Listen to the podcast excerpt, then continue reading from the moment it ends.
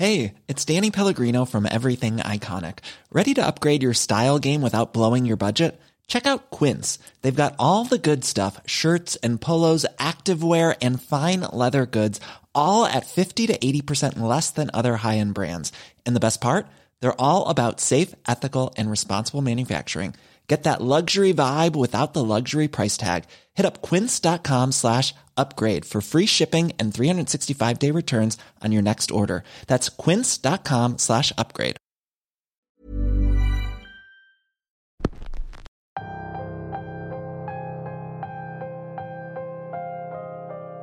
Leyendas van y vienen, pero algunas llegan para quedarse. Existen lugares que se hacen leyenda por su historia y otras simplemente por su nombre.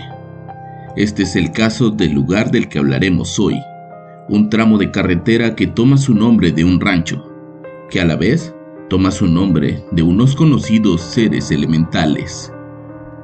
Bienvenidos una semana más a Radio Macabra, su programa favorito de la noche. En esta ocasión tenemos una historia bastante inquietante, una historia que le ocurrió a nuestro protagonista y que tenía muchas ganas de compartir. El episodio de hoy se titula Los Chaneques y es traído para ustedes solo aquí, en Radio Macabra. Éxitos que te matarán de miedo. Pongan atención y miren bien a su alrededor, porque nosotros estamos a punto de comenzar.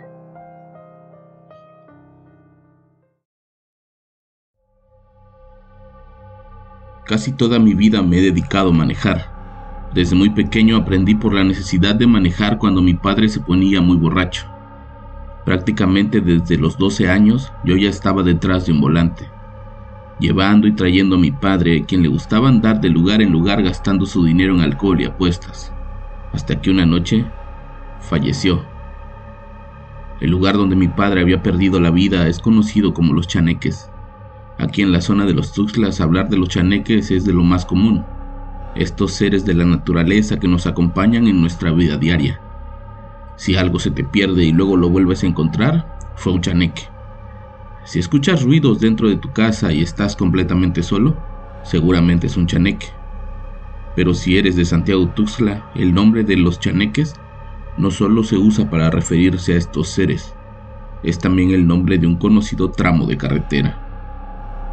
Esa larga recta cubierta de árboles y rodeado de ranchos y vegetación recibe su nombre del rancho que se encuentra a un costado de la carretera. El rancho Los Chaneques es muy conocido en la zona por las carreras de caballos y porque cualquiera que pasa lo suficientemente tarde por ahí tiene alguna historia que contar. En mi caso son dos y créanme que son reales. La noche que mi padre murió venía regresando de la ciudad de Ángeles Recabada.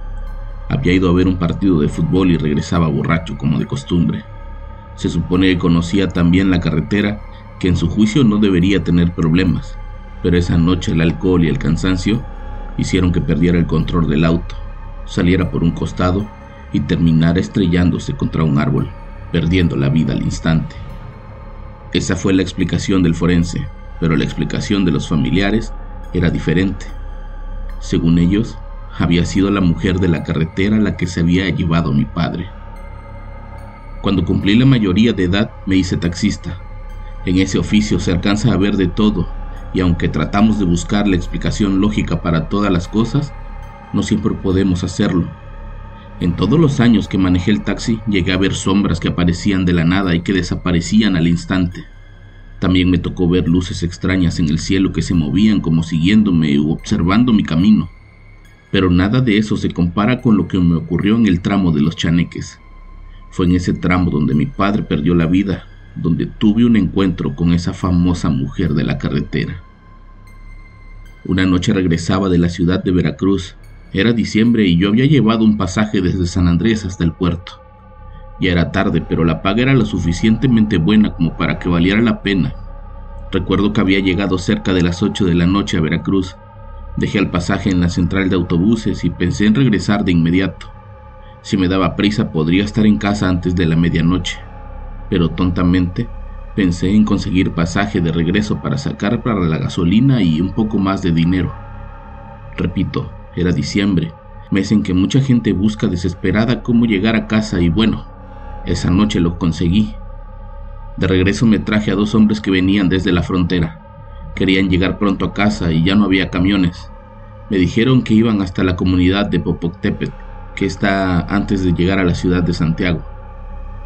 En el camino los hombres se notaban ilusionados de llegar a casa después de meses fuera. Eran agradables y por lo visto traían dinero. Antes de llegar a su pueblo, uno de ellos me preguntó, ¿a poco no le da miedo andar manejando solo en esa carretera? Miedo no, ya estoy cerca de la casa, los dejo a ustedes y en media hora estoy con mi familia, contesté. Pues Dios quiera que así sea, amigo, porque nosotros recordamos que ese tramo a Santiago suelen pasar cosas raras, especialmente en los chaneques. Todo bajo control, respondí para terminar aquella conversación. La realidad es que no había manejado por aquella carretera tan tarde. Cuando llegamos al pueblo de aquellos hombres eran pasada la una de la madrugada, y en lo que bajamos las cosas del taxi me dieron casi las dos. El regreso a casa fue extrañamente solitario y callado. Cuando comencé a bajar por las curvas, el frío comenzó a sentirse de manera intensa.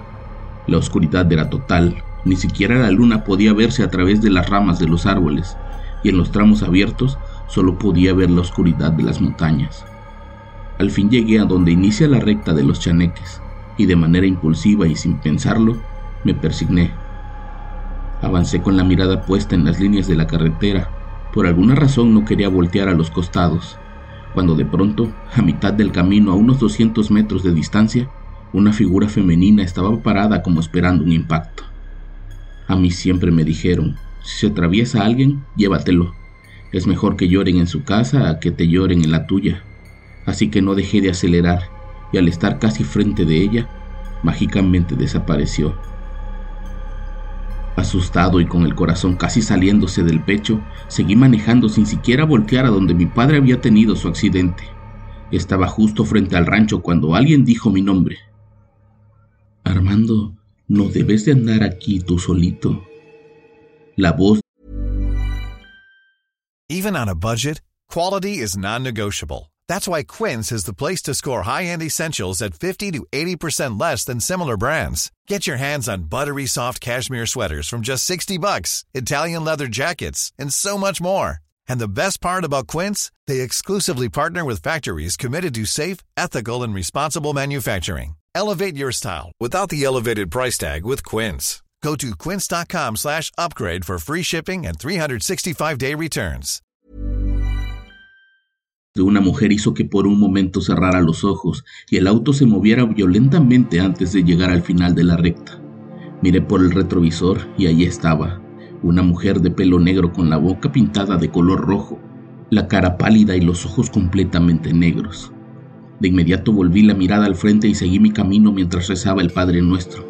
Al llegar a la primera curva después de la recta, el frío y la mujer desaparecieron. Pude llegar a Santiago y me bajé a orinar. También compré algo para tomar. Me sentía agitado y muy nervioso. Cada vez que cerraba los ojos veía esa cara y me daba mucho miedo. Cuando por fin llegué a casa, le conté todo a mi madre y quien molesta me dijo, bien sabes que no debes pasar por los chaneques a esas horas de la noche. Hay algo ahí que se lleva a la gente como tú. La otra anécdota es más corta y tal vez para algunos menos aterradora, pero para mí en ese momento fue tremendamente impresionante. Ya había dejado el taxi y estaba trabajando como chofer para un ranchero de la ciudad. Yo generalmente me encargaba de ir al rancho y regresar a la ciudad y básicamente eso era lo único que hacía. Pero una tarde me mandaron al varado con el hijo del patrón. Al parecer iba a comprar algunas cosas y regresar ese mismo día, pero necesitaba que alguien lo llevara. Cuando pasamos de ida por los chaneques, el muchacho me dijo, hay que ir en chinga, para no regresar de noche por aquí. Al escuchar eso recordé de inmediato el encuentro con la mujer de la carretera y entendí que sí, que teníamos que regresar lo antes posible. El problema fue que lo que íbamos a comprar no estaba listo, por lo que tuvimos que esperar un par de horas. Al ver que seguramente nos agarraría la noche en el camino, el hijo de mi patrón me pidió que pasáramos a una tienda a comprar dulces. Yo sin preguntar seguí sus instrucciones. Él entró a la tienda y salió con una bolsa grande de dulces variados. No le quise preguntar para qué eran, pues intuí que tenía hijos. Al acercarnos a la recta de los chaneques, el joven abrió la bolsa de los dulces y me pidió que bajara la velocidad un poco. Lo hice y de inmediato sentimos como algo de enorme tamaño caía sobre la batea de la camioneta. Quise ver por el retrovisor pero no se veía nada. Intenté orillarme pero él me dijo que no lo hiciera. De inmediato comenzó a tomar puños de dulces y comenzó a arrojarlos por la ventana. Me dijo que hiciera lo mismo de mi lado. No sé en qué consistía, pero una vez comenzamos a arrojar los dulces, lo que sea que cayó en la batea dio un salto y nos dejó en paz. Así pasamos toda la recta tirando dulces por la ventana, hasta que llegamos a la entrada de Santiago. Allí hice la pregunta obligada. La respuesta me dejó en shock. Según el hijo de mi patrón, desde niño, cada vez que pasa por esa recta en la noche, los chaneques se lo quieren llevar. Supuestamente lo intentaron hacer cuando él tenía cerca de un año de nacido, pero su madre lo impidió. Como no son católicos, no está bautizado como todos los demás. Es por eso que se lo quieren llevar a él. Una mujer de la ciudad les dijo que siempre que pasaran por ahí, debía arrojar dulces a la carretera para que los chaneques lo dejaran en paz, o de lo contrario, Yobaltabán se lo iba a llevar. No puedo asegurar que la historia que me contó es 100% cierta, pero yo puedo asegurar que esa noche algo de gran tamaño y peso subió a la batea de la camioneta y se bajó cuando comenzamos a arrojar dulces. Como estas, hay más leyendas que la gente puede contar sobre ese tramo de carretera. Para cualquiera que lo quiera visitar, únicamente tiene que tomar la carretera que va desde Veracruz hasta Catemaco, y antes de llegar a Santiago Tuxtla, encontrará la famosa recta de los chaneques, donde con un poco de suerte puedes encontrar el camino de regreso a casa.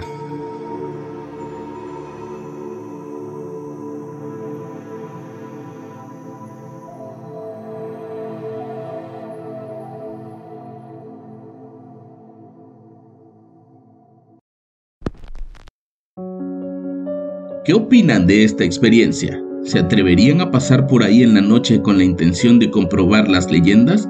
Yo los espero la próxima semana con más historias y con más Radio Macabra. Éxitos que te matarán de miedo. Buenas noches.